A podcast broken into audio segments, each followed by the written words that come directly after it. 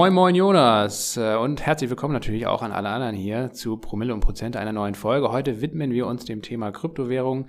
Wir gucken uns natürlich äh, auch anlässlich des neuen Bitcoin-ETFs in den USA den Kryptomarkt an. Einerseits auf Bitcoin schauen wir aber auch auf die sogenannten Alternative Coins, Altcoins, also ähm, primär Ethereum bei uns jetzt hier in der Folge, ähm, Polkadot, Cardano und Solana. Und ganz zu Beginn, Jonas, wollen wir mit einem kleinen News-Blog hier starten. Nicht zum Thema Krypto, sondern zum Thema Aktien. Ähm, und denn da gab es diese Woche einige interessante Quartalzahlen. Jo, Lasse, buongiorno von Sardinien. Und ähm, ja, es war eine unfassbar spannende Woche und ähm, wir legen los mit einem kleinen Mini-Nachtrag äh, zu Facebook. Ne? Und Facebook, das hat Facebooks ja sogenannte äh, sogenannter Außenminister verkündet, Nick Clegg. Der war auch mal Vizepremier in Großbritannien und Facebook hat über ihn verlauten lassen, hat dann Europa, der Europäischen Union, tolle News gebracht. Und zwar 10.000 neue Arbeitsplätze ähm, in Europa zu schaffen in den nächsten Jahren. Das wurde ein bisschen bewusst nebulös gehalten, vermutlich. Auf jeden Fall 10.000 neue Arbeitsplätze für Europa, Hightech-Arbeitsplätze, hochbezahlte Arbeitsplätze. Das klingt immer super. Das äh, gerade in der Zeit kann Facebook so ein bisschen positives Lobbying recht gut gebrauchen. Äh, wer äh, jetzt nicht weiß, warum, dann sei nochmal die äh, letzte Folge empfohlen. Da haben wir ausführlich zu Facebook gesprochen. Dann soll das Unternehmen auch noch umbenannt werden. Äh, ja, der wahrscheinlichste Name ist Horizon. Gucken wir mal, hört sich ja sehr weich an, sehr positiv, ne? Ich glaube, es gibt doch mal so einen Udo Jürgen. Ja, Hauptsache es äh, heißt nicht mehr Facebook, weil Facebook ja. mittlerweile auch vom Namen her, von der Marke her so ähm, verbrannt ist, ähm, dass es eben vielleicht einer neuen, eines neuen Namen bedarf. Aber es hat vor allem auch andere Gründe. Also nicht nur die ganze schlechte Presse und das schlechte Image, was an Facebook haftet, sondern auch ähm, der Shift zum äh, Metaverse, das ist ja das große Thema von Mark Zuckerberg, also weg von der klassischen Social-Media-Plattform hin zum Metaverse, also virtuellen Welten. Und ähm, das möchte man, glaube ich, auch mit dem neuen Markennamen, der ja dann das ganze Unternehmen überspannt, ähm, auch nochmal so ein bisschen verdeutlichen und unterstreichen. Genau, vielleicht ist auch ähm, Google mit dem Namensshift, was die Holding angeht, mit Alphabet irgendwie ein Vorteil, äh, Vorbild. Also, ja, gucken wir mal. Seien wir gespannt. Äh, Würde mich nicht wundern, wenn Facebook zum Jahreswechsel dann den neuen Namen verkündet. Ja, Facebook Metaverse. Da gibt's einige spannende Sachen und Entwicklungen. Facebook ist natürlich nicht das einzige Unternehmen, was das sogenannte Metaverse auf dem, auf dem Zettel hat. Wir sollten sicherlich mal eine eigene Folge dazu machen, was da so gerade en vogue ist in dem Bereich. Lassen wir es an dieser Stelle damit sein und kommen zu Snap. Da gab es ordentlich auf die Kursglocke. da ging es ordentlich bergab, ja genau. Kleiner Nachtrag zu Facebook von meiner Seite. Ähm, der Name wird sogar nächste Woche schon verkündet, äh, Jonas, höchstwahrscheinlich auf dem Facebook-Event. Bis Weihnachten müssen wir also gar nicht warten äh, und dann wissen wir schon Bescheid. Nächste Woche, nächste Folge können wir es dann sogar hier schon verkünden. Ähm, ja, aber Boah, noch vor. Halloween. Noch vor Halloween, ja. Vielleicht ist es auch so gruselig die Nachricht, ähm, dass man sich dann wirklich auch direkt ähm, als Kürbis verkleidet und dann vor die Tür geht. Aber kommen wir zu Snap. Das war auch ziemlich gruselig, was da gestern am Donnerstagabend nach Börsenschluss passiert ist, nämlich ein kleiner Kurssturz. Naja, ein kleiner größerer Kurssturz von 25 Prozent, mal eben äh, ein Viertel des Firmenwertes weg. Und das, nachdem äh, der Umsatz in, Q, in Q3 äh, eigentlich nur leicht verfehlt wurde, also wirklich ganz, ganz leicht. Der Gewinn hingegen lag sogar deutlich über den Erwartungen. Ähm, das heißt also, man muss sich dann schon fragen, warum die, diese herbe Reaktion stattgefunden hat. Und da gibt es eine Antwort. Der Hauptgrund für diesen Kurssturz dürfte wahrscheinlich die Aussage von, vom CEO Evans Spiegel gewesen sein, dass die neuen Datenschutzvorgaben von Apple, also von, von iOS, von dem Betriebssystem von Apple, ähm, doch deutlich schlechter oder schwieriger fürs Werbegeschäft von Snap sind als erwartet.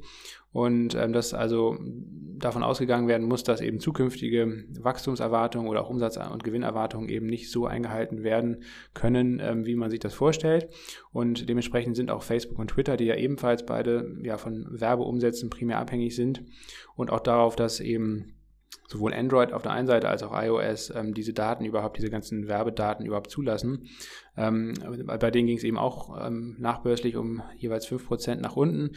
Das hat man jetzt ja schon lange, lange diskutiert, also gerade auch in Bezug auf Facebook zum Beispiel, ne, dass die neuen Datenschutzvorgaben von Apple da eben ähm, doch härter das Werbegeschäft beeinträchtigen könnten, als bisher das so gemeinhin eingepreist wird. Und vielleicht könnte es jetzt, wie gesagt, das der Startschuss sein für dann auch eine länger gehende Kurskorrektur bei diesen Social Media Aktien, die eben primär vom Werbegeschäft leben. Mal gucken, ähm, wie nachhaltig dann dieser Kurssturz ist oder ob es dann recht schnell wieder nach oben geht. Ähm, das wird man sehen. Auf jeden Fall eine Nachricht, die dann doch für ähm, kurzes Aufsehen gesorgt hat. Tesla hat natürlich wie immer auch für Aufsehen gesorgt, aber im positiven Sinne, nämlich durch sehr, sehr starke Zahlen, die da geliefert wurden. Äh, die, die Zahlen haben nochmal die ohnehin schon sehr hohen Erwartungen übertroffen. Ähm, die Margen äh, vom, von den Autoverkäufen sind nochmal gestiegen. Ich glaube, bei mittlerweile 28 Prozent sind die operativen Margen, also im Vergleich auch zu anderen Autoherstellern doch sehr, sehr hoch. Und auch die Abhängigkeit vom, vom Handel mit CO2-Zertifikaten, ähm, also zum, zur Erinnerung, äh, die letzten Quartalsgewinne oder in den letzten anderthalb Jahren die Quartalsgewinne von Tesla haben primär auf dem Verkauf von CO2-Zertifikaten an andere Autohersteller äh, basiert ähm, und nicht aus dem Verkauf oder der Produktion von Autos. Und ähm, das ist eben jetzt deutlich weniger geworden. Es gibt zwar immer noch einen Gewinn aus dem Verkauf, äh, aus dem Verkauf dieser Zertifikate, aber vor allen Dingen wird jetzt eben auch Geld verdient mit dem Bau und dem Verkauf von Autos. Und was auch eine positive Überraschung war, ähm, auch vor allen Dingen wieder im Vergleich zur Peer Group, also zu den anderen Autoherstellern, dass Tesla keine großen Probleme eigentlich mit Halbleitern ähm, und mit den Lieferketten hatte. Also das hat sich alles sehr gut gefügt. Ähm, die Produktionsziele konnten nicht nur gehalten, sondern sogar übertroffen werden, während VW zum Beispiel äh, angekündigt hat, dass das Hauptwerk in Wolfsburg so schlecht ausgelastet ist aktuell wie zuletzt 1958, also so wenig Autos produziert werden wie zuletzt 1958, also Wahnsinn. Äh, und zwar nicht aufgrund von geringer Nachfrage, sondern eben aufgrund von Lieferschwierigkeiten, vor allen Dingen bei Halbleitern, auch anderen Komponenten. Und man kann viele Autos gar nicht fertigstellen. Und ähm, das ist ja, wie gesagt, bei VW nicht ein Einzelfall, sondern bei vielen anderen traditionellen Herstellern ebenfalls. Und Tesla hat da eine sehr gute vertikal integrierte Produktion, also macht eben viel, viel selbst. Viele Komponenten kommen von Tesla selbst. Man ist weniger abhängig von Zulieferern und ähm, das hat sich jetzt wirklich ähm, stark ausgezahlt. Und ähm, ja, obwohl der Kurs schon in den letzten Monaten seit dem Sommer ja wieder stark zugelegt hat und jetzt ganz, ganz knapp unter dem Allzeithoch bei 900 Dollar notiert, ähm, sind die ähm, Analysten auch weiterhin sehr positiv gestimmt für die Aktie und die Kursziele wurden jetzt reihenweise nach oben angepasst. Also Jonas, ich hoffe, du bist nicht wieder short gegangen bei Tesla äh, und hast dir wiederholt die Finger verbrannt, aber ich glaube, davon hast du abgesehen und abgelassen, oder? Auch übrigens, ja, letzte, genau. Äh, letztes Wort zu Tesla. Michael Berry, äh, großer Shortseller, hatten wir ja auch hier im Podcast mehrfach erwähnt. Ähm, der hatte ja zwischenzeitlich auch eine Short-Position auf Tesla, die er inzwischen klein laut geschlossen hat. Ob er damit einen Verlust eingefahren hat oder nicht, oder ob er rechtzeitig rausgekommen ist, ist nicht bekannt. Aber auf jeden Fall, ähm, er, ist, er reiht sich ein in die sehr, sehr prominente Reihe von Leuten, die versucht haben, hinter Tesla Jonas zu shorten und damit ähm, zumindest ent entweder gescheitert sind oder zumindest keinen großen Erfolg hatten. Ja, das muss man so festhalten. Und was du meintest, Tesla mit diesem Ansatz, äh, vertikaler Ansatz, möglichst viel selber zu machen, gerade bei den äh, kritischen, ähm, wie soll man sagen, ähm, Komponenten für die eigenen Produkte. Das ist ja ein bisschen so auch ein Elon Musk-Ding, wenn man sich auch ähm, SpaceX anschaut. Die, da hat er ja von Anfang an auch drauf gepocht, möglichst alles selber zu machen und wenn das nicht geht, äh, perspektivisch zumindest, äh, alle kritischen Komponenten äh, selber machen zu können. Also das, äh, ja, wer weiß, vielleicht hat Elon Musk auch schon dieses, diese ganzen Pandemie-Auswirkungen vorhergesehen. Wir wissen es nicht. Auf jeden Fall äh, im Nachhinein an der Stelle sehr richtig gelegen. Äh, was ja auch äh, zur Tesla-Vision gehört, lasse, ist ja auch die Sache, dass Tesla ja jetzt oder in der Zukunft ohnehin schon kein normaler Autohersteller äh, ist, sondern wird ja eigentlich ein Versorger, oder? Du kannst ja jetzt schon den Tesla-Stromtarif national bundesweit in Deutschland abschließen. Ja, genau. Es gibt Tesla ähm, Stromspeicher, es gibt Solaranlagen von Tesla, Solardächer. Ähm, es wird jetzt auch bald für eine Versicherung geben. Auch das wurde neu ähm, jetzt bei Tesla verkündet bei den Quartalzahlen, dass Tesla also eine eigene Autoversicherung abschließen möchte oder also anbieten möchte für ähm, Autobesitzerinnen und Besitzer ähm, und diese Versicherungen sollen sehr viel günstiger sein und sie sollen vor allen Dingen datenbasiert sein. Das heißt also, sie, der Versicherungstarif basiert dann letztendlich aus dem, auf dem Fahrverhalten. Äh, die ganzen Zahlen hat äh, oder die ganzen Daten hat Tesla ja durch Autopilot und die ganzen Sensoren im Auto. Und das heißt also, je nachdem, wie vernünftig man fährt, desto günstiger kommt man dann mit seiner Versicherung ähm, bei weg. Ähm, da werden sicherlich jetzt viele sagen, boah, da habe ich gar keinen Bock drauf, aber das ist, davon gehe ich zumindest aus, auf jeden Fall ein großes Stück der Zukunft. Ähm, Tesla ist wieder ein Unternehmen, das da dann halt vorangeht. Das wird sich dann auf lange Sicht auch durchsetzen, davon bin ich überzeugt. Ähm, und allein dieses Neugeschäft, Versicherungsgeschäft, wurde jetzt, glaube ich, von einem, ich weiß nicht, von welchem Analysten, bei welchem Investmenthaus der arbeitet, auf jeden Fall von einem Analysten, der auch Tesla covert, wurde allein dieses, diese Aussicht auf dieses Versicherungsgeschäft jetzt schon mal einfach pauschal mit 30 Milliarden Dollar in den nächsten Jahren bewertet. Ähm, ja, also Tesla ist und bleibt einfach ein, ein extrem hoch bewertetes Unternehmen, aber eben auch ein sehr erfolgreiches und wachstumsstarkes Unternehmen. Von daher. Ja, ich glaube, ich glaube, wir können da, wir können da long gehen lassen. Was mich, jetzt nochmal eine These, eine Prognose, ich, mich würde deine Meinung dazu interessieren. Teslas und auch äh, ja viele Elektroautos generell werden ja viele davon werden ja über Nacht geladen werden, ne? Und bei, bei Windenergie, was ja im, im Stromerzeugungsmix von Deutschland ähm, nach wie vor einen sehr hohen Anteil hat, äh, in den gerade in den erneuerbaren äh, Energien. Der Wind weht ja auch nachts stark. Mich würde es nicht wundern, wenn Elon Musk demnächst, äh, weiß ich nicht, ähm, entweder gleich einen Windparkprojektierer oder, oder, oder einen Windradhersteller kauft oder da irgendwie auch nochmal auf dem Feld aktiv wird oder eine strategische Partnerschaft verkündet. Was denkst du? Ja, Nordex ist günstig zu haben. Ne? Vielleicht ähm, tut das Nordex auch mal ganz gut, wenn äh, Elon Musk ansteigen sollte, dann wird da endlich mal auch dann ähm, Gewinn gemacht mit dem Bau und der Produktion von Windrädern. Ähm, das ist Nordex ja in den letzten 10, 15, 20 Jahren so gut wie gar nicht gelungen ähm, obwohl sie eigentlich ganz gute Maschinen bauen. Aber mal gucken. Das ist Zukunftsfantasie, das ist Spekulation, Jonas. Und ähm, dementsprechend kommen wir jetzt zu Netflix. Da gibt es nämlich die harten Fakten, die du uns jetzt hier nochmal schnell präsentiert. Ja, Netflix hat richtig äh, krasse Zahlen geliefert. Ähm, einiges war aber auch schon einge, eingepreist, Vorschusslorbeermäßig. Äh, ja, alle Aktionärinnen können sich freuen, dass Netflix immer profitabler wird ähm, und der Gewinn ähm, aber letztlich trotzdem unter den Erwartungen lag. Neukunden ähm, wurden auf jeden Fall äh, jede Menge rangeholt und zwar lag das unter anderem an dem ähm, an der neuen Serie aus äh, produziert in Korea, meine ich, Südkorea, Squid Game. Also ähm, es ist wohl so, dass das habe ich gelesen, rückverfolgbar ist seit Squid Game ähm, bei Netflix live gegangen ist, ja in mehreren Ländern, nicht nur in Südkorea zu haben, sondern auch in Deutschland etc., hat es ähm, aufgrund von Squid Game fast viereinhalb Millionen Neukunden für Netflix gegeben. Also eine krasse Sache. Äh, in, da muss man halt festhalten, Netflix ist ähm, anscheinend immer noch extrem stark darin, durch krasse Serienblockbuster extrem viele Neukunden zu gewinnen. Passiert natürlich auch nicht jedes Quartal, aber das ist sicherlich mit Squid Game an der Stelle hervorzuheben. Und ähm, ja, insgesamt im laufenden Quartal 8,5 Millionen Neukunden. Ausblick fürs kommende Quartal wurde bestätigt. Sieht gut, sieht gut aus. Also Thema Gaming, ähm, was, was, was, was Netflix ja ähm, seit einer Weile angeht, natürlich auch viel Konkurrenz hat äh, mit äh, Google Stadia, ähm, aber auch, auch dem Xbox-Portal von, von Microsoft und Sony und so weiter schlafen da ja auch nicht. Aber viele trauen da Netflix den nächsten großen Wurf zu. Ähm, ja, also läuft weiter. Ne? Ich, ich muss ehrlich gestehen, Netflix habe ich so ein bisschen die Netflix-Aktie aus den Augen verloren und habe dann aber mal gedacht, vor ein paar Wochen, als Squid Game anlief, boah, das, das ist, das ist ja so eine krasse Serie. Ich lese hier überall, ähm, im Netz, äh, wie, wie die Leute das abfeiern. Jetzt, jetzt muss schnell mal die Netflix-Aktie kaufen. War natürlich viel zu spät an der Stelle. Ja. Ja, ich kann mich daran erinnern, äh, nach den letzten Quartalzahlen im Juli war das, ähm, da gab es einen Kurssturz von 10% an einem Tag, äh, weil Netflix eben unter den Erwartungen gelegen hat.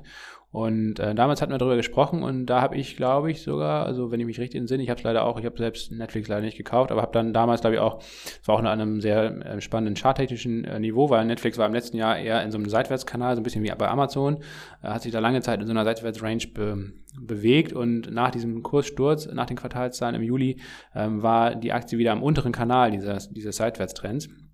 Und damals hatte ich gesagt, dass das, glaube ich, ein ganz gutes Einstiegsniveau sein könnte. Und ähm, ja, von da an ging es dann tatsächlich auch echt ganz gut nach oben und äh, seitdem, glaube ich, um 25 Prozent ähm, die Aktie gestiegen. Und ja, ich glaube auch, dass das ähm, nach wie vor weiter Potenzial hat. Vor allen Dingen, weil man den Content, glaube ich, also der, der Content, äh, der, diesen hochwertigen Content, damit hat Netflix wirklich eine sehr, sehr gute Position, wenn überhaupt vergleichbar nur mit, mit Disney Plus.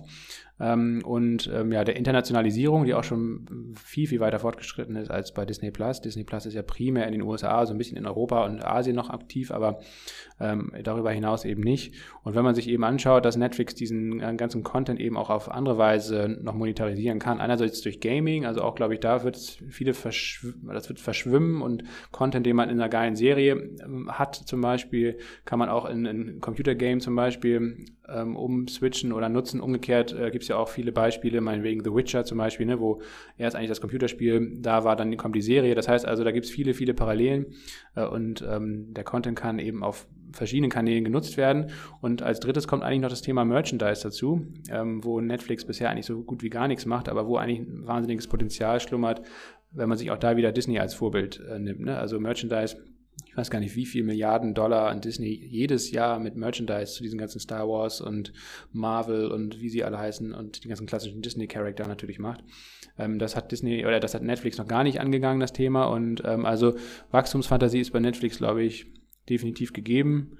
Und äh, dementsprechend ist dabei Rücksetzern ähnlich wie bei Tesla die Aktie, denke ich mal, auch durchaus interessant. Und übrigens noch eine kleine, eine, eine kleine Verbesserung, äh, Jonas, auch wenn ich dich natürlich ungern verbessere, aber der Gewinn bei Netflix lag deutlich über den Erwartungen. Also ähm, okay. Netflix ist deutlich profitabler geworden, als man es eigentlich im Vorfeld gedacht hat. Und das war auch eine positive Überraschung. Ähm, positiv überrascht hat auch der Gesamtmarkt, muss man ja sagen. Ne? Also ähm, bislang waren die gelieferten Quartalszahlen überwiegend äh, ja von den Unternehmen in den USA und auch in Deutschland ähm, im Rahmen oder leicht über den Erwartungen, aber ähm, die, die Gesamtmärkte, vor allen Dingen Dow und S&P, ähm, sind wirklich sehr, sehr stark angezogen. Eigentlich auch für meine Begriffe ja, ein bisschen übertrieben, haben beide sogar neue Allzeithochs diese Woche ausgebaut. Ähm, der DAX hingegen nach wie vor schwächer und deutlich unter den Allzeithochs noch, ähm, hängt da so ein bisschen fest bei 15.500. Und ähm, naja, von daher bleibt die Frage, was jetzt die weitere Quartalssaison bringt und wie nachhaltig diese Rallye, die wir jetzt ja seit Anfang Oktober hatten, äh, wie nachhaltig die ist, ob das vielleicht sogar schon die vorgezogene Jahresendrallye ein Stück weit war, weil man darf auch nicht vergessen, dass jetzt ab November höchstwahrscheinlich das Tapering anfängt in den USA. Das heißt also, die Notenbank ähm, beginnt mit, den, mit, dem, mit der Rücknahme der Anleihekäufe und das hat zumindest in der Vergangenheit auf Sicht von drei bis sechs Monaten äh, dann zu fallenden oder stagnierenden Kursen ähm, geführt. Ähm, die Aufnahme dieses Taperings äh, und von daher mal schauen. Ähm, vielleicht ähm, ist die Jahresendrallye einfach dieses Jahr ein bisschen früher gekommen und ähm, vielleicht geht es aber auch einfach weiter bergauf. Auf jeden Fall zurzeit massives Momentum auf der Oberseite. Auch der Fear and Greed Index von CNN ist, glaube ich, ähm, ja, von, von großer Angst Ende September auf jetzt schon in den Gear-Bereich gestiegen innerhalb von zwei Wochen. Also schon alles ein bisschen verrückt. Ähm, aber nichts anderes sind wir ja gewohnt in den letzten Wochen und Monaten. Wir gucken jetzt aber auf den Kryptomarkt. Der Anlass ist natürlich einerseits ähm, neuer Allzeithoch beim Bitcoin, auch der, die Zulassung äh, des ersten US-amerikanischen ETFs aus Bitcoin. Ähm, das wollen wir euch mal so ein bisschen erläutern und erklären und auch einordnen. Die letzte Folge, die ausführliche Folge zum Thema Kryptos hatten wir im Januar, Folge 48. Dementsprechend ist jetzt mal wieder höchste Zeit, das zu machen. Hatten wir ja in der letzten Woche schon angekündigt und dass es jetzt diese Woche tatsächlich dann sogar vom Timing her eigentlich ganz gut passt, weil eben dieser ETF zugelassen wurde und auch neue Allzeithochs markiert wurden, ähm, ist natürlich schöner Zufall. Ähm, wie auch immer, ähm, ihr könnt auch, äh, das sei nochmal gesagt, natürlich alle äh, Infos, auch die Kürzel von den Coins, die wir hier besprechen, jetzt in den Show Notes finden. Auch noch ein paar weiterführende Links ähm, findet ihr da und natürlich auch die zeitlichen Markierungen. Also wenn euch der eine Coin meinetwegen jetzt oder das eine Thema mehr interessiert als das andere, schaut mal in die Show Notes. Ähm, Jonas, lass uns kurz vielleicht einen kleinen Rückblick ähm, wagen. Ähm, ganz, ganz kurz, was jetzt in den letzten Monaten am Kryptomarkt passiert ist, damit alle Leute, die sich vielleicht jetzt nicht so up to date ähm, täglich damit ähm, auseinandersetzen, einmal kurz abgeholt werden? Äh, ja, genau. Also es gab eine ja, krasse Winterrallye vom Oktober letzten Jahres bis zum März diesen Jahres. Bitcoin hatte dann All-Time High bei ungefähr 63.000 US-Dollar markiert. Dann kam es zu einem krassen Kurssturz im Mai um bis zu 50 Prozent. Also Bitcoin war teilweise ähm, eine ganze Ecke unter 30.000 US-Dollar pro Bitcoin zu haben. Bei äh, anderen äh, Kryptowährungen oder Kryptoprojekten ging es teilweise im Vergleich zum Dollar oder zum Euro ähm, noch stärker runter. Gab es teilweise Dinge, die 70, 80 Prozent abgegeben haben von den Allzeithochs. Seit Juli diesen Jahres geht's wieder bergauf und zwar äh, steil. Bitcoin ist seither auch wieder deutlich über 100% im Plus seit, seit, seit, seit dem Tief und ähm, hat jetzt ein neues Allzeithoch markiert bei über 66.000 US-Dollar. Viele andere Kryptowährungen, gerade so die größeren, ne, wir werden ja gleich im Anschluss auch nochmal Ethereum, Cardano, Polkadot, Solana uns anschauen, aber auch viele andere kleinere Altcoins von der Marktkapitalisierung her kleiner, ähm, haben auch extrem zugelegt, also teilweise wieder vervierfacher, verfünffacher oder verzehnfacher. Also das Wachstum seit den Tiefs im Mai und Juni ähm, ist, ist auf jeden Fall extrem rasant. Und ähm, auch der aktuelle Oktober, der äh, auch mal ganz gern als Uptober geschrieben wird, zeigt sich hier wieder von, von seiner goldenen Seite. Viele sind erfreut, dass der Oktober noch ein paar Tage geht. Mal gucken, ob's, ähm, ob dieser steile Anstieg bis äh, auch die letzte Oktoberwoche so anhalten wird. Und ähm, wir gucken uns jetzt mal an, was so in den nächsten drei bis sechs Monaten in bestimmten Kryptoprojekten ähm, ansteht. Und äh, Bitcoins versus Altcoins, also nochmal zur Erinnerung, Alternative Coins oder Alts oder Altcoins sind, werden alle Token, Coins, Projekte zusammengefasst, die eben nicht Bitcoin sind. So, wo liegt jetzt hier das größere Potenzial? Da wollen wir auch ein bisschen unsere Gedanken kreisen lassen. Aber es geht natürlich los mit dem, mit dem Kryptostandard und das ist ja ganz klar Bitcoin, abgekürzt, äh, das Coin-Kürzel für Bitcoin ist BTC. Lasse dein Auftritt Ja, ähm, seit Mitte September war ja schon darauf spekuliert worden, eigentlich, ähm, dass es eben zeitnah in den USA eine Zulassung für einen Bitcoin-ETF ähm, geben soll. Ähm, das Ganze ist jetzt eigentlich schneller zugelassen worden, als man gedacht hatte. Ähm, in, in, Im Zuge dieser Spekulation auf, dem, auf die Zulassung von dem Bitcoin-ETF ist der Bitcoin-Kurs auch um rund 50 Prozent eigentlich gestiegen seit Mitte September. Und ähm, ja, der ETF wurde diese Woche zugelassen von ähm, der erste, muss man sagen. Ähm, es werden noch weitere folgen, äh, wahrscheinlich schon sogar noch diese Woche. Ich glaube, am Freitag wird jetzt ein, ein zweiter ETF zugelassen, nächste Woche dann äh, ein dritter oder auch vielleicht sogar vierter schon. Ähm, das geht jetzt Schlag auf Schlag. Der erste, der Zuschlag für den ersten hat äh, ProShares bekommen, ProShare Bitcoin Strategy ETF ähm, ist an der New York Stock Exchange ähm, gelistet worden am Dienstag, ähm, basiert allerdings auf den Future-Preisen. Also man muss das vielleicht nochmal erklären. Ähm, es gibt immer zwei Möglichkeiten, ähm, zum Beispiel jetzt ähm, ein ETF abzubilden, ganz egal auf was für einen Basiswert ähm, das ist. Äh, in dem Fall beim Bitcoin wäre es quasi so, man hat eigentlich die Möglichkeit, einen, einen Future ähm, ETF abzubilden. Das heißt also, dieser ETF bildet den, den Future-Preis an der Chicago Mercantile Exchange, der größte Terminbörse der Welt ab und ähm, bildet letztendlich einfach die Volatilität des Bitcoin-Preises ab, also die Schwankungen nach oben und nach unten und genau so schwankt dann äh, in etwa der ähm, ETF.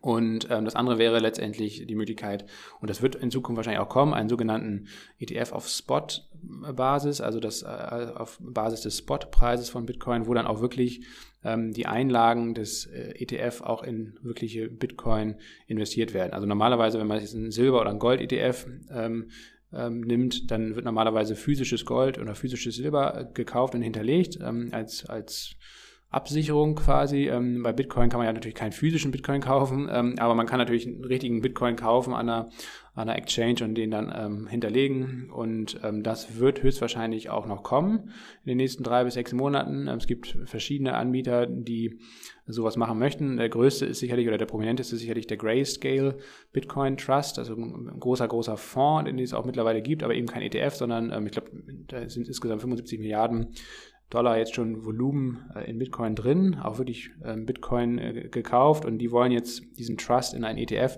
umwandeln, das heißt also in einen börsengehandelten Fonds, der natürlich dann ähm, sehr viel mehr ähm, Volumen haben wird, höchstwahrscheinlich, weil er einfach besser handelbar ist und ja auch transparenteren Regularien äh, unterworfen ist und so weiter und so fort. Aber das äh, ist noch die, die Zukunft. Jetzt geht es erstmal um diese Future ETFs und wenn man sich ProShare allein anguckt, ähm, hat einen Rekordmittelzufluss äh, verzeichnet in den ersten beiden Tagen schon über eine Milliarde Dollar. Das ist auch ein neuer Rekord. Der bisherige Rekord datiert noch aus dem Jahr 2004, wo ein, der erste Gold-ETF ähm, aufgelegt wurde. Und da hat es drei Tage gedauert, um eine Milliarde Dollar ähm, Assets under Management, äh, also Volumen da reinzubekommen. Bitcoin hat das jetzt nochmal geschlagen. Und das ist natürlich auch bezeichnend, dass es ausgerechnet ein dieser Rekord, dieser alte Rekord ausgerechnet von einem Gold-ETF noch stammt und jetzt von einem Bitcoin-ETF ähm, ja, eingestellt wird. Vielleicht ist das auch ein Zeichen, Jonas, dass Bitcoin in Zukunft irgendwann mal das neue Gold oder zumindest Gold als klassischen Wertspeicher für viele, viele Menschen auch ähm, ablöst. Ähm, aber es hat natürlich auch vielleicht so ein paar Kontrapunkte oder es gibt natürlich auch Kritik vielleicht an, an ähm, dem ETF, beziehungsweise vor allen Dingen an dem ähm, an dem Mechanismus, also dass es eben den Future-Preis abdeckt und nicht den, den Spot-Preis. Vielleicht kannst du da nochmal ein paar Punkte nennen und vielleicht auch äh, auf, darauf eingehen, warum so ein ETF zum Beispiel in Europa gar nicht zugelassen werden könnte.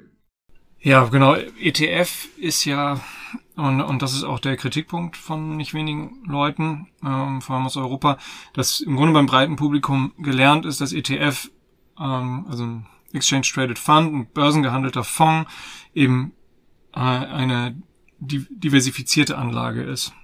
Also in einem Fonds eben viele äh, Unternehmen, viele Rohstoffe, viele Anleihen, unterschiedliche Geschichten abgebildet werden. Und das ist eben äh, eine Bezeichnung für, äh, für etwas, was nur ein Asset, äh, nur, nur ein An Anlagevehikel und das dann als ETF zu bezeichnen, dass der Kritikpunkt wäre eben irreführend, weil dieser Diversifizierungsaspekt, dieser Streuungsaspekt, den ja die meisten Menschen durch eine Anlage in einen ETF erreichen wollen, dass, dass der da absolut nicht gegeben ist. Die EU hat das auch schon vor längerer Zeit ähm, insofern gesetzlich festgelegt, als dass in der EU zugelassene Exchange Traded Funds, ETF, ähm, dass da ein, äh, dass die Gewichtung eines Unternehmens oder einer äh, Anleihe oder eines Rohstoffs maximal 20 Prozent betragen darf. Also Umkehrschluss, äh, ein ETF, der in der EU zugelassen ist, kann also äh, muss also mindestens fünf äh, Werte enthalten, wenn die jeweils dann eben 20, mit 20 Prozent gewichtet sind. Also das geht schon mal nicht. Hm, nichtsdestotrotz wird es vielleicht auch den einen oder anderen Zuhörer äh, oder Zuhörerin geben, die ähm, ja ein Silber-ETF oder ein Gold-ETF hat. Die sind dann nicht in der EU zugelassen, aber äh, dann möglicherweise in der Schweiz. Zum Beispiel, da, da geht's.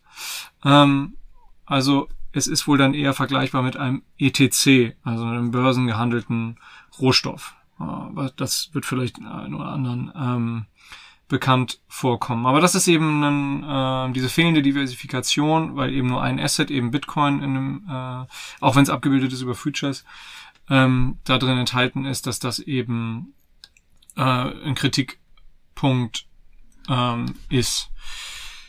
Ähm, was halt auch ein Problem sein kann, ist, dass äh, also wenn, wenn, wenn ihr Bitcoin kauft oder Anteile an Bitcoin, ne, man muss ja nicht einen Bitcoin kaufen, nicht jeder hat äh, mal jetzt irgendwie gerade aktuell 61.000 Dollar auf Tasche, dann kann ja auch äh, Teilbeträge von Bitcoin kaufen, 0,01 Bitcoin, 0,1 Bitcoin und so weiter. Ähm, und was man erwirbt, man bekommt ja einen uniken, einen einzigartigen Schlüssel äh, und und, und, und mit dem, den kann man entweder bei einer zentralen Plattform äh, hinterlegt lassen. Es gibt so ein bisschen so die Aussage, uh, not your keys, also not, nicht deine Schlüssel, äh, not your coins. Und äh, da kann man eben, um sicherer zu sein, ähm, kann man es eben auf eine sogenannte Hardware-Wallet, also eine Art vereinfacht gesagt auf einem USB-Stick laden. Ich will ja nicht in die Tiefe gehen, ähm, aber in puncto Sicherheitsrisiken, ähm, dass irgendwie etwas hackbar ist, wenn die Keys, die Schlüssel der eigenen Coins nicht auf einer eigenen ähm, sicher verwalteten Hardware-Wallet sind, dass es da verschiedene Angriffspunkte gibt. Da äh, werden wir am besten mal ein Video zu verlinken in den Show Notes, was das erklärt. Aber äh, das kann sicherlich auch nochmal als, als Kritikpunkt in einem ETF angeführt werden. Was natürlich im Umkehrschluss auch wieder vielleicht aus einer Investmentperspektive interessant sein kann, gerade weil du diesen enormen Mittelzufluss in kürzester Zeit in Bitcoin äh, Future-Based ETF ähm, äh, angeführt hast, ist, sind Unternehmen, die Dienstleistungen anbieten, wie man eben die Coins, die Schlüssel sichert. Also sowohl im digitalen Bereich sichert als auch im Hardware-Bereich sichert. Also das wird, ist automatisch so, dass natürlich, die gehören, bezeichnen wir das mal als, als Security Infrastructure dahinter, die ja auch im Blockchain-Bereich enorm wichtig werden. Also sowas kann man sich auch mal angucken. Das werden wir vielleicht auch mal äh, in den nächsten Wochen mal, mal ein, zwei Unternehmen nennen, die sowas machen. Sind auch nicht zwangsläufig alle Börsen notiert. Aber letztendlich, also ja, also für Leute, die jetzt in Deutschland hier zuhören, da sind ja die allermeisten von euch, ähm, in Deutschland wird es diesen ETF erstmal nicht geben. Was es hier gibt, ist, äh, sind schon ETCs auf Bitcoin und auch auf Ethereum zum Beispiel, gibt es auch bei Trade Republic oder Scalable zu handeln. Das sind, wie gesagt, diese Exchange Traded Commodities, ist so ähnlich wie ETF auf, auf Bitcoin Future. Allerdings ähm, liegt das Emittentenrisiko dann eben bei euch, bei den Investorinnen und Investoren. Das ist dann der Unterschied zu einem ETF.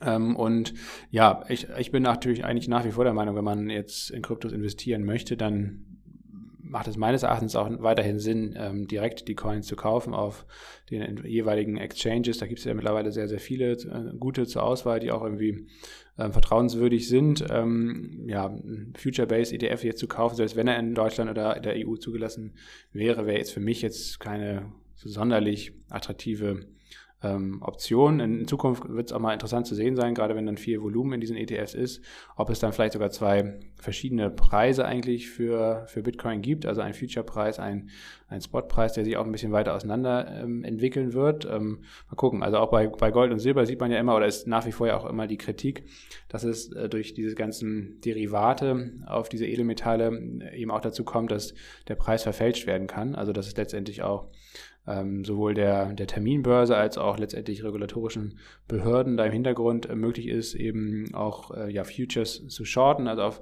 fallende Kurse zu spekulieren und ähm, den Preis künstlich niedrig zu halten. Das wird gerade bei Gold und Silber immer mal wieder ähm, in, äh, ja, argumentiert, ist auch nicht so ganz von der Hand zu weisen auf jeden Fall, dass sich da der physische Markt eben schon von dem Papiermarkt, also von dem Derivatemarkt so ein bisschen entkoppelt hat. Ähm, und mal gucken, ob ähnliches dann auch in, in Zukunft ähm, für den Bitcoin irgendwie ähm, beobacht, zu beobachten. Es wird auf jeden Fall spannend zu sehen sein. Wird auch spannend sein, wie viele ETFs jetzt auf den Markt kommen, wie die angenommen werden, wann der, der Spotpreis-ETF dann noch dazu kommt. Und ähm, definitiv, was ist es, glaube ich, ein Meilenstein auf jeden Fall für, für den Bitcoin insgesamt und sorgt natürlich auch dafür, dass jetzt noch sehr viel mehr Leute darauf aufmerksam werden, beziehungsweise das ist sicherlich so ein Vorteil von so einem ETF, ähm, dass natürlich eine ganz andere Zielgruppe angesprochen wird. Einerseits ältere Menschen, ähm, die jetzt eben keine Lust haben, da irgendwelche Wallets zu machen und einfach aus ihrem Depot heraus äh, in Bitcoin zum Beispiel investieren möchten. Und andererseits natürlich auch institutionelle Investoren, ähm, die auch aus regulatorischer Sicht nur zum Beispiel in ETFs in investieren dürfen und gar keine direkten Kryptos jetzt halten dürften. Also das ganze Geld, und das ist sehr, sehr viel Geld auf jeden Fall, das ist weitaus mehr Geld, als jetzt quasi jüngeren Menschen, ähm, die jetzt schon direkt in Kryptos investiert sind, zur Verfügung steht.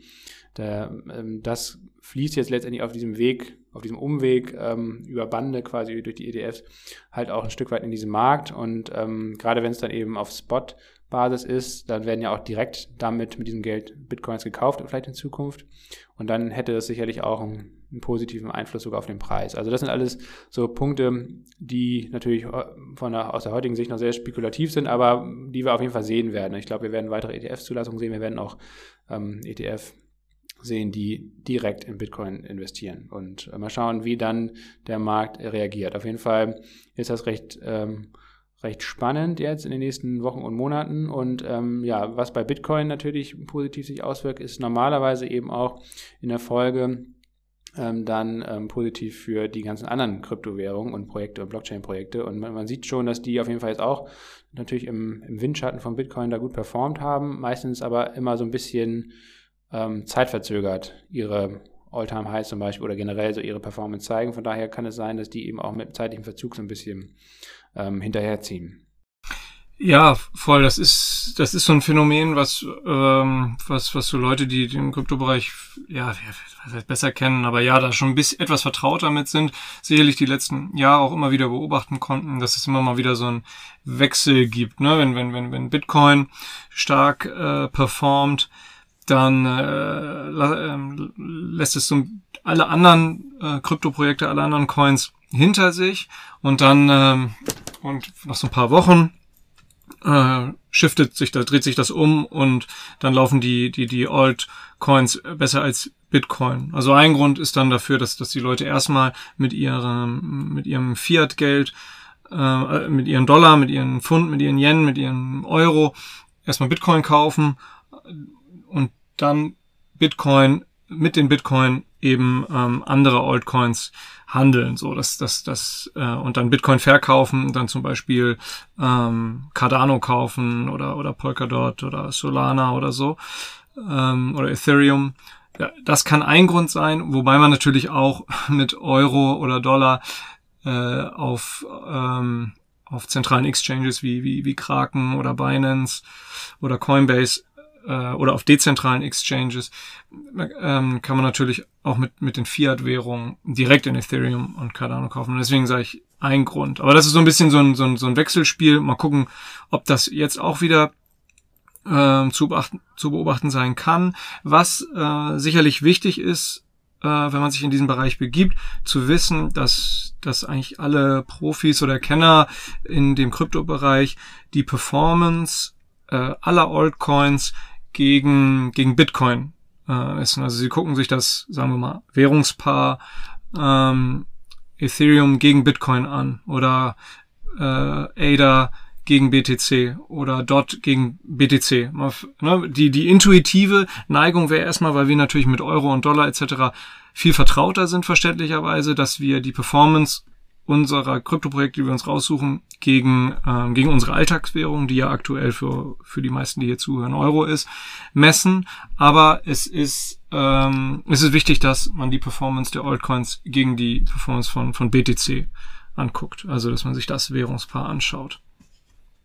Ja, wenn man sich das nämlich anguckt, dann ist die, die Performance vieler Altcoins in den letzten Wochen und Monaten zumindest erstmal seit, seit dem Sommer eben auch schon wieder, oder zumindest seit September, ähm, gegenüber dem Bitcoin sogar negativ. Ne? Also der Bitcoin hat eben stärker zugelegt als viele Altcoins, zumindest seit September, jetzt in der letzten Rallye.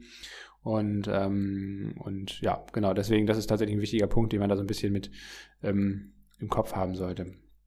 Ähm, vielleicht ein letzter Punkt zu Bitcoin, bevor wir dann zu den äh, zu Ethereum und so weiter kommen. Ähm, was auch, was wir in der letzten Folge, wie gesagt, die liegt ja schon ein halbes Jahr zurück, äh, Folge 48 im Januar könnt ihr euch nochmal reinhören. Damals hatten wir tatsächlich ähm, darüber gesprochen, dass eines der größten Risiken für Bitcoin oder generell so für die ganze Kryptoszene ähm, ähm China ist, weil ähm, einerseits in China äh, viel, viel Infrastruktur, vor allem für das Bitcoin-Netzwerk, damals noch war, also diese ganzen ähm, Bitcoin-Mining, ähm, Datencenter, die letztendlich dafür verantwortlich sind, auf der Bitcoin-Blockchain äh, die Transaktionen durchzuführen, auch zu validieren. Ähm, die waren zum großen Teil eben noch in China. Und ähm, China hatte gleichzeitig ja schon seit Monaten oder Jahren angekündigt, da rigoros gegen Kryptowährungen oder Kryptobörsen vorzugehen, das Ganze zu verbieten. Und ähm, genau das ist jetzt ja im Laufe des Jahres passiert. Das war auch einer der Gründe, gerade im Mai war eines der Hauptgründe für diesen, für diesen Crash am Kryptomarkt in der Zwischenzeit, ähm, dass China da ähm, wirklich ernst gemacht hat mit diesen Ankündigungen. Und jetzt muss man aber sagen, ähm, in der Nachbetrachtung, dass das letztendlich eigentlich ähm, das ganze Netzwerk, auch Bitcoin, eigentlich eher gestärkt hat. Wenn man sich mal anschaut, vor zwei Jahren lag zum Beispiel diese Hashrate, also das ist letztendlich so ein bisschen der Anteil ähm, der, der Mines, äh, wie viele ähm, Mines waren damals in China, das waren 75 Prozent. Ähm, und im Mai waren es dann immerhin noch 44 Prozent, also 44 Prozent ähm, dieser Validierung fand damals ähm, auf Grundlage von ähm, chinesischen Minern statt. Und ähm, dann ist, hat China dafür gesorgt, dass das Ganze komplett verboten wird, dass auch diese ganzen Datencenter geschlossen werden müssen. Und ähm, mittlerweile ist diese Hashrate auf null gefallen. Also innerhalb von so kurzer Zeit ähm, haben sich diese ganzen ähm, Bitcoin-Miner eben in andere Länder ähm, ja, abgesetzt. Ähm, gleichzeitig stieg in der Zwischenzeit seit Mai der US-Anteil an diesem Mining von 17 auf 35 Prozent und auch andere Länder wie zum Beispiel Kasachstan oder auch in Südostasien oder auch zum Beispiel Russland ähm, haben da stark zugelegt und ähm, das zeigt so ein bisschen auch, ähm, wie widerstandsfähig eigentlich dieses dezentrale Netzwerk dann eben auch ist, obwohl es ja zum Zeitpunkt oder vor, vor ein, zwei Jahren eben gar nicht so dezentral war. Da war es schon sehr stark in China zentralisiert mit all den Risiken, die damit verbunden waren. Und nun ist das zurückgegangen und Bitcoin ist vielleicht eigentlich ähm, stärker als davor, weil diese ganzen China-Risiken mehr oder weniger jetzt eigentlich keine große Rolle spielen. Und ich bin auch mal gespannt in Zukunft, ähm, das wird sich dann ja zeigen, ähm, das kann man erst in ein paar Jahren dann vielleicht rückwirkend betrachten, ähm, ob China sich damit wirklich einen Gefallen getan hat, ähm, mit dem Verbot von Bitcoin und allen anderen Kryptowährungen, oder ob da halt wahnsinnig viel Innovation und letztendlich eine Zukunftstechnologie ja, von vornherein verboten wird und jetzt eben in anderen Ländern weiterentwickelt werden kann. Den USA profitieren da sicherlich jetzt aktuell zumindest gerade von, ähm, aber auch Europa zum Beispiel und andere Länder, ähm, wo ähm, gerade auch dieser ganze Decentralized Finance Bereich sehr stark ähm, kommt. Es ist tatsächlich Europa sogar jetzt ähm, in Sachen Transaktionsvolumen auf Nummer eins. Äh, vor Ostasien, nachdem China, wie gesagt, alles platt gemacht hat, haben sich da viele Leute eben ähm, umge umorientiert, geografisch. Und ähm, das ist auf jeden Fall auch ein interessanter Aspekt, der so im Laufe des Jahres, vielleicht auch gerade jetzt im Rückblick nochmal ähm, eben wichtig ist zu wissen, ähm, um vielleicht auch die Zukunftsaussichten so ein bisschen beurteilen zu können. Und das zweite große Thema, Jonas, das, da müssen wir tatsächlich aber mal eine richtige Folge zu machen, aber das ist, glaube ich, super, super interessant. Das ganze Thema ähm, CBDCs, also Central Bank Digital Currencies, also letztendlich zentrale Kryptowährungen, die von Notenbanken herausgegeben werden. Ähm, das wollen wir jetzt, wie gesagt, einmal nur kurz hier ansprechen, aber ich glaube, dazu sollten wir unbedingt mal in den nächsten Wochen eine eigene Folge machen, weil das ist, glaube ich, ein Thema, was uns in den nächsten Jahren richtig intensiv beschäftigen wird. Ja, wenn ganz grob, wenn man sich äh, unser Geldsystem anguckt, und das ist ja ganz, ist in China äh, wie in Europa, USA, eigentlich gleich mit den Notenbanken, die ähm, über die Kreditnachfrage dann eben Geld aus dem Nichts schöpfen dürfen, also ein Geldschöpfungsmonopol haben, wobei auch in gewisser Weise die Geschäftsbanken, die Privatwirtschaft ähm, ein Geldschöpf eine Geldschöpfungsfähigkeit haben. Äh, das mal ganz tr äh, trotzdem angemerkt, aber wir wollen und können da jetzt nicht ins, ins Detail gehen. Es passt auch super, dass, ähm, dass du das im, im ja, nach dem Atemzug der, des China-Teils nennst, denn äh, dieses Monopol ist natürlich ein sehr mächtiges. Notenbanken sind in gewisser Weise natürlich recht mächtige Institutionen und ein ja autoritäres bis äh, in Teilen repressives Regime wie China äh, ist jetzt ist halt der Meinung, äh, dass es dieses Monopol in, in keinster Weise gefährden darf, also dass da etwas äh, alternativ, was, was, was, was die staatlichen Behörden, was die Regierung Chinas nicht kontrollieren können, dass, dass etwas, ähm, dass da nebenher etwas entsteht, was die Bevölkerung nutzt. Und ähm, Central Bank Digital Currencies, CBDC, ähm, sind vermutlich unausweichlich. Also in China werden sie ja, ähm, ist der digitale Yuan ja schon in, in diversen Großstädten getestet worden und, und ähm, äh, und, und, und eingeführt worden. Ähm, und erlaubt es halt dem Staat, die Geldschöpfungskontrolle äh, zu halten, aber letztlich technologisch auch äh, erlaubt es ähm, Central, sagt es ja schon, zentralisiert, das technologisch so zu programmieren, dass jede einzelne Transaktion äh, nachvollziehbar ist und zwar auch einem Individuum, einer Privatperson oder einer, einer juristischen Person, wie es im Unternehmen ja ist, ähm, zuzuordnen. Also äh, auch in der Blockchain ist ja ähm, auch in den Blockchains, es gibt ja ganz viele Blockchains, ähm, ist ja auch transparent nachvollziehbar, was passiert ist. Und im Nachhinein kann das nicht manipuliert werden, was total gut ist, weil, weil es dezentral aufgestellt ist, weil ähm, es eben viele Tausende, Zehntausende ähm, äh, Kopien der äh, tatsächlichen, der echten Blockchain äh, oder Blockchains gibt. Und ähm, da ist es letztlich auch transparent aufgeschlüsselt, was passiert ist. Aber ähm, ja, anders als so wie China es möglicherweise ähm, handhaben wird, dass wirklich jede Transaktion alles einem Individuum zugeordnet ähm, werden kann. Also so wird das China vermutlich spielen. Und ähm, ja, äh, ähm, demokratisch, äh, demokratisch organisierte Regierungssysteme oder Staaten, wie es jetzt die europäischen Staaten sind oder die USA sind, werden das nicht so, ich sag mal, ähm, vereinfacht gesagt, einfach äh, etablieren können wie, wie China. Aber es ist, denke ich, unausweichlich, dass wir auch westliche ähm, CBDC sehen werden. Ähm, da gibt es viele hochbezahlte Arbeitsgruppen in den jeweiligen Notenbanken, die daran äh, auf, mit Höchstdruck arbeiten. Ähm, also wie gesagt, wir müssen eine eigene Folge dazu machen. Ähm, ist ein ganz kontrovers diskutiertes Thema, weil natürlich ein Grund von ähm, Kryptowährungen ähm, die Blockchain-Technologie ist ja das eine. Kryptowährungen sind ja äh, sind ja nur ein Bestandteil von äh, von von den Möglichkeiten, die die Blockchain-Technologie bietet. Ähm, äh, ja, ähm, und Kryptowährungen sind nur das eine eine Ding und deshalb ähm, ja, aber, aber die Idee dahinter ist ja das Dezentrale. Und wenn jetzt eine zentrale Institution wie die Notenbank äh, eine Währung rausbringt, ein Kryptoprojekt rausbringt, dann ist es natürlich automatisch ja nicht dezentral.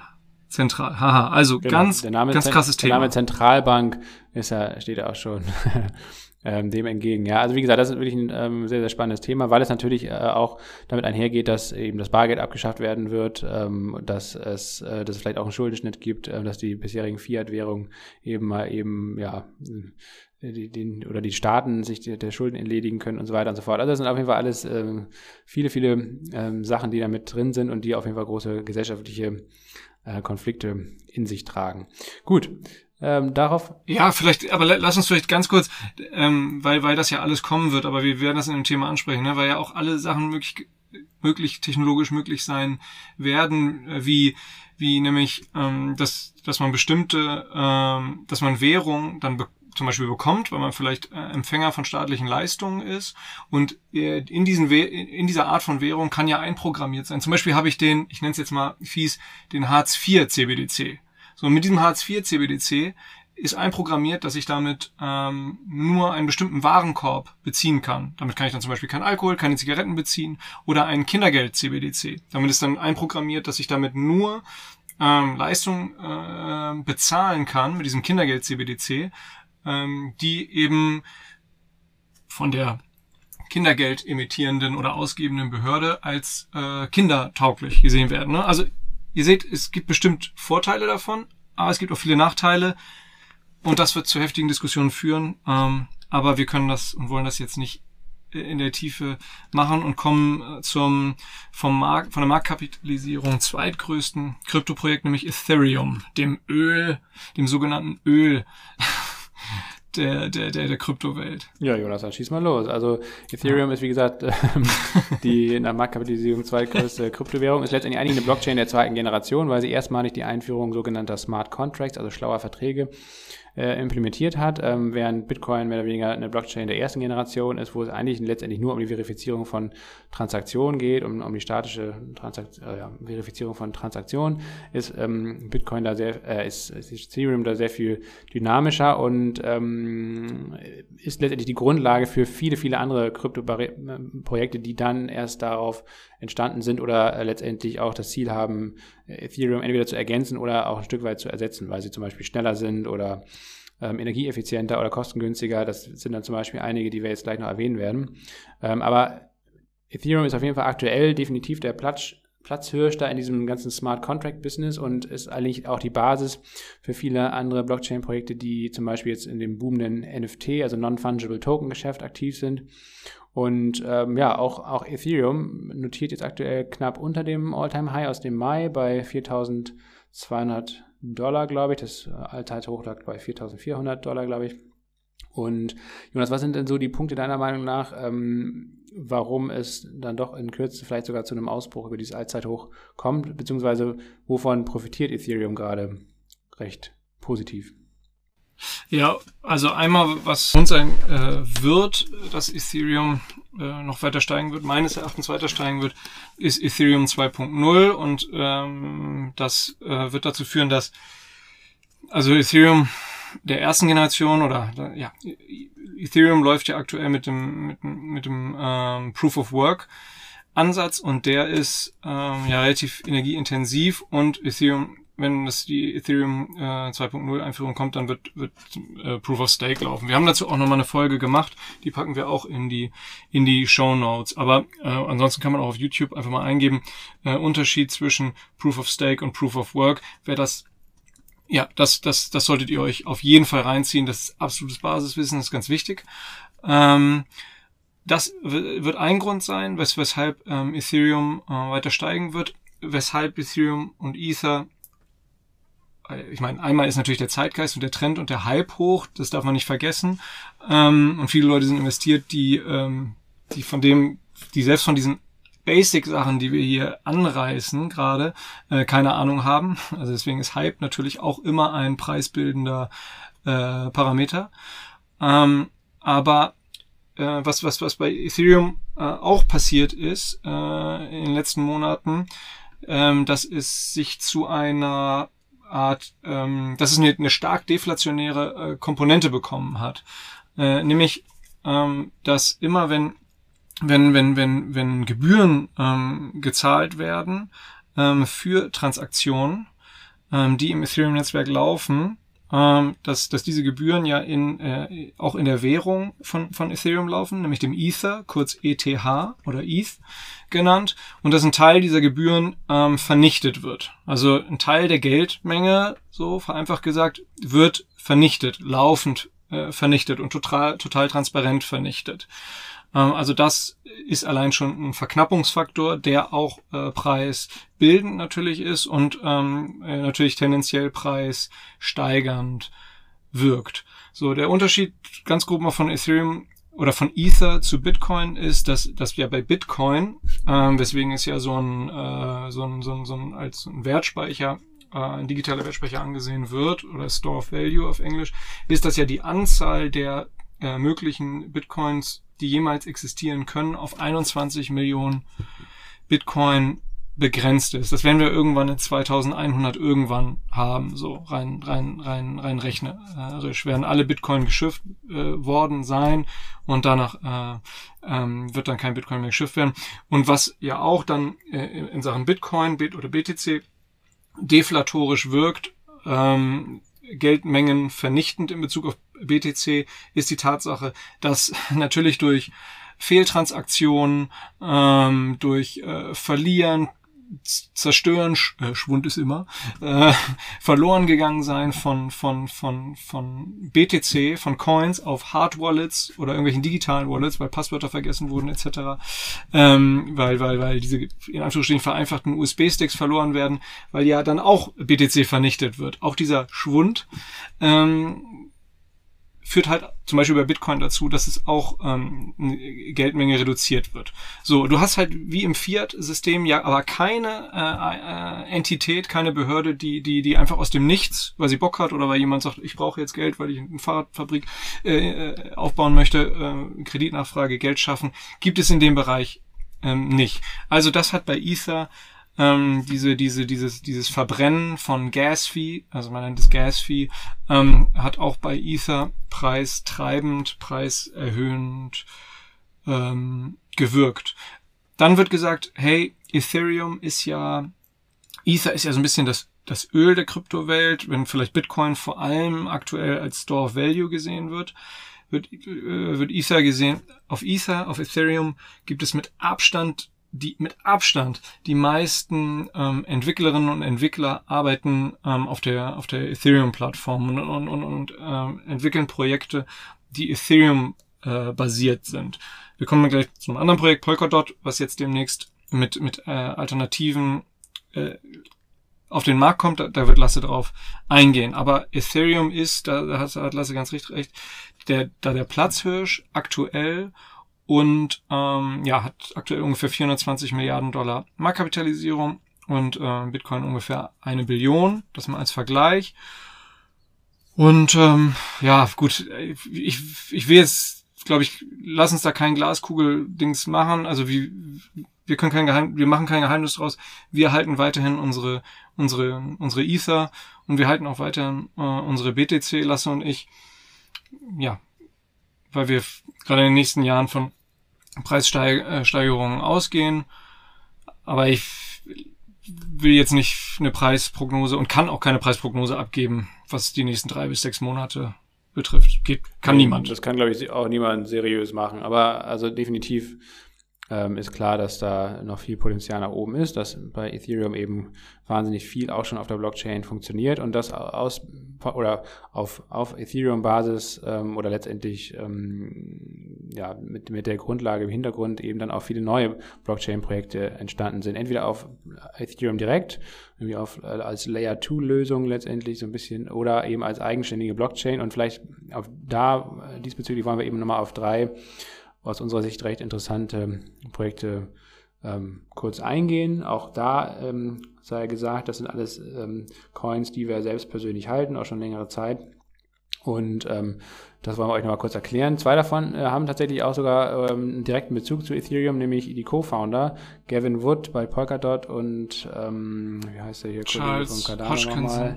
Charles Hoskinson, genau. Ja ähm, haben beide ähm, mit Vitali Buterin zusammen Ethereum gegründet, sind dann aber später ausgestiegen und haben eigene Blockchain-Projekte gestartet. Und wir fangen vielleicht mal an, Jonas, mit Polkadot, ähm, wo wir eben auch schon seit Anfang des Jahres dabei sind und ähm, wo jetzt eigentlich große Schritte äh, in Richtung der, der Entwicklung ähm, der Blockchain ähm, stattfinden. Ähm, also letztendlich, Polkadot gibt es jetzt seit vier Jahren, glaube ich, oder vor vier Jahren oder vor fünf Jahren hat das Projekt angefangen. Ähm, letztes Jahr im August wurde, wurde der Coin, der Dot-Coin, dann handelbar.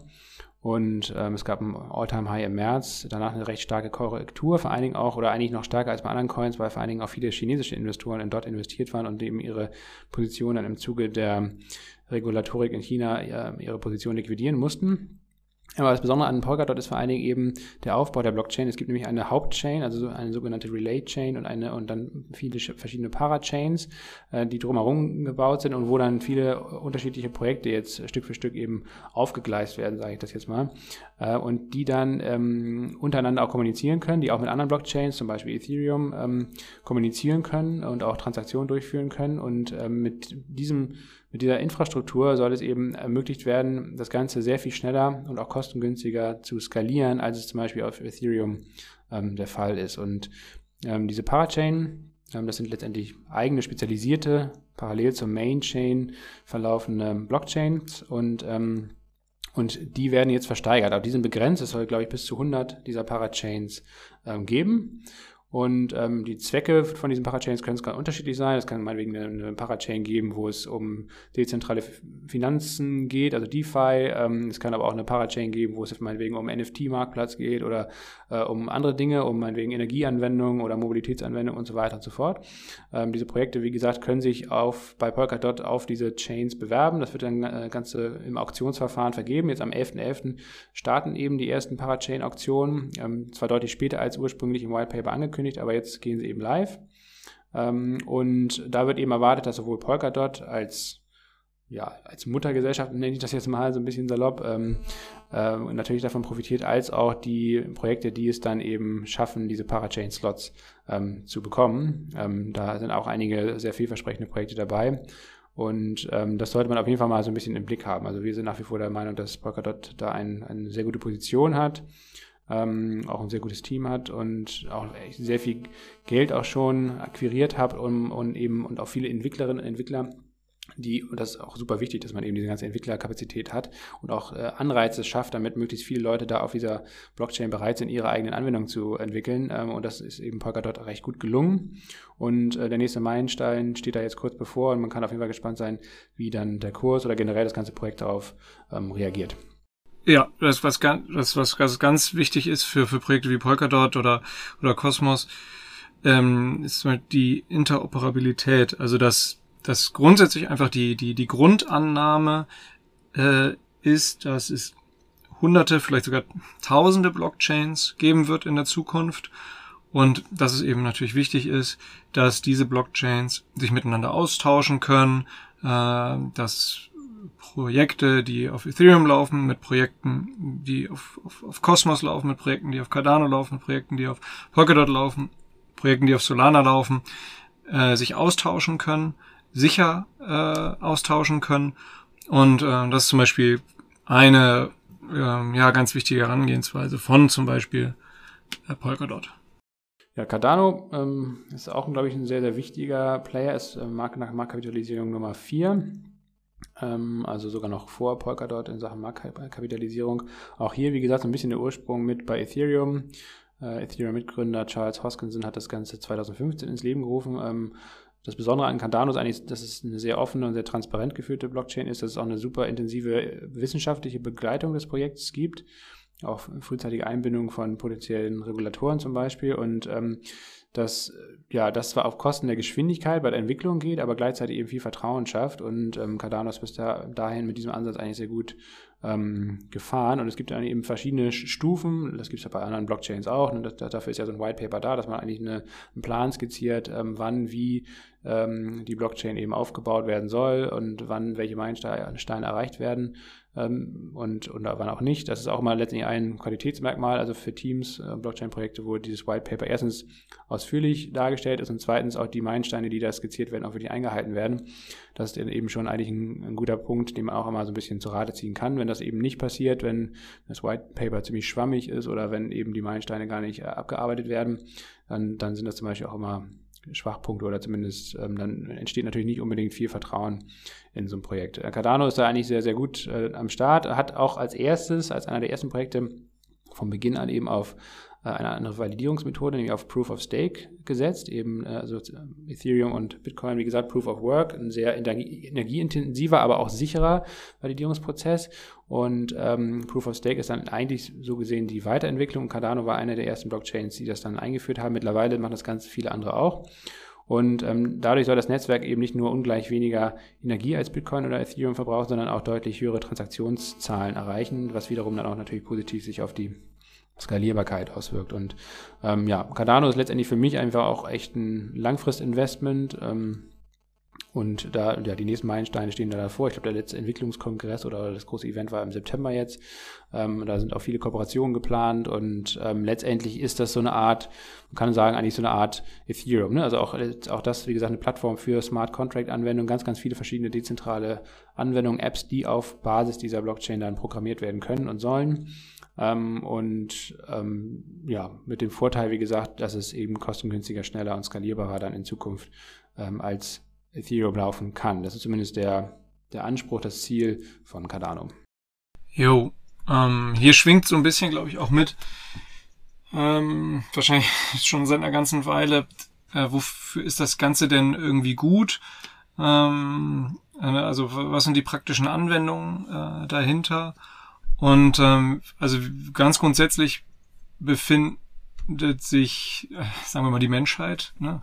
denken wir gleich groß, ähm, noch in so einer frühen Phase dieser, dieser, dieser Blockchain-Technologie ähm, und, und, und von Kryptowährungen. Also das wird einerseits natürlich dazu führen, dass ähm, ja es doch einige Menschen gibt und auch schon gegeben hat, die massiv von diesen von dieser neuen Branche ähm, profitiert haben, weil sie irgendwie frühzeitig investiert waren oder weiterhin investiert sind. Andererseits äh, führt es aber auch dazu, dass, dass es sehr viele Enttäuschungen geben, geben, geben wird. Also sehr viele Projekte, die meisten Projekte werden wahrscheinlich, die es jetzt gibt, ähm, wird es vermutlich in, in, in zwei bis vier Jahren nicht mehr geben. Dann wird es andere wieder geben. Und ähm, die Projekte, die wir jetzt hier, die wenigen, die wir jetzt hier angesprochen haben, die sind, ja, man kann schon sprechen, ja relativ etabliert. Ähm, und ähm, das heißt trotzdem nicht, dass diese, dass diese Projekte oder dass die Coins dieser Projekte nicht, äh, was den Preis angeht, extrem äh, schwankungsintensiv bleiben. Ähm, das mit Sicherheit nicht. Ja. Schwankungsintensiv bleiben sie so oder so, das glaube ich schon. Und ähm, ja, und auch letztendlich jetzt sehr erfolgreiche und von der Marktkapitalisierung her schon hoch bewertete ähm, Projekte, auch die sind jetzt nicht davor gefeit, halt äh, am Ende zu scheitern. Entweder weil sie Fehler machen oder weil sie auch von anderen Projekten überholt werden und verdrängt werden. Ähm, also so ein bisschen, ich meine, Vergleiche sind immer schwierig, ne? aber ich glaube, so ein Stück weit ist diese ganze Blockchain-Technologie so wie das ganze Internet mehr oder weniger an Ende, Ende der 90er Jahre so vielleicht. Ne? Ich glaube auch der Boom, den wir jetzt gerade sehen, auch der Hype, ähm, auch die Kurssteigerung, ähm, könnten eben auch durchaus in den nächsten ein, zwei Jahren wieder ja, in, einem, in einem Bärenmarkt enden ähm, wo dann eben ja viele Projekte eben auch aussortiert werden und sich dann zeigt, ähm, wie sich die Spreu vom Weizen trennt. Ich glaube, so eine Art, so ein Bitcoin, denke ich mal, das wird es wahrscheinlich auch als, als Leitwährung oder auch von der Marke her ähm, definitiv wahrscheinlich weiterhin geben, ähm, auch wenn Bitcoin ja an sich außer dieser, diesem Mechanismus des Wertspeichers eigentlich gar nicht so viele praktische Anwendungsfälle haben wird, höchstwahrscheinlich. Ähm, und dann wird es, wie gesagt, einige von den jetzt bekannten und großen Blockchains geben, die das überleben werden, die sich gut weiterentwickeln werden. Und dann wird es ganz, ganz viele neue geben, die es jetzt entweder noch gar nicht auf dem Markt gibt oder die noch ganz klein sind und unter dem Radar fliegen. Und ähm, dementsprechend, also einerseits gibt es wahnsinnig große Chancen, andererseits natürlich aber auch große, große Risiken ähm, in den nächsten Jahren. Was ich aber, glaube ich, schon glaube, ist, dass diese Blockchain-Technologie insgesamt ja große Veränderungen, glaube ich, auch bewirken wird und auch äh, an Relevanz einfach weiterhin gewinnt. Aber eben nicht linear, ähm, sondern eben mit einem starken Auf und Ab äh, in der Zwischenzeit, wie es bei allen neuen Technologien ja immer der Fall ist. Ja, und deswegen, ich glaube, ähm, ich spreche da auch für dich, äh, Lasse, mit dem Folgenden. Sind wir auch, werden Lasse und ich vermutlich äh, nie Bitcoin ETF oder Bitcoin ETC oder Ether ETC oder so kaufen, sondern äh, haben uns ja auch schon vor einiger Zeit damit auseinandergesetzt, wie wir wirklich die, äh, die Coins, die Keys dahinter erwerben können und wie die auch ähm, dann ja, nichts ist 100% sicher, aber ähm, weitestgehend stark gesichert werden können.